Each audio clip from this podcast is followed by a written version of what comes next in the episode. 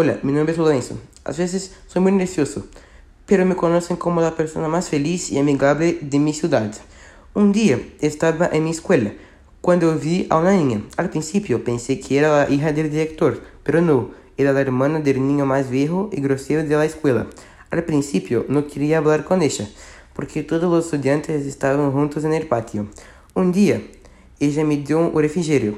Para agradecerle, le di un abrazo. De inmediato escuché a alguien corriendo hacia mí. Cuando vi quién estaba corriendo, era el hermano de ella. Yo estaba asustado y tirado el suelo. Yo estaba a punto para apañar cuando vi a chica diciéndole a que se fuera. En ese momento me di cuenta de que re realmente ella se importaba conmigo. El tiempo pasó y nos acercamos más y más. 20 años después estamos aquí, juntos y felices.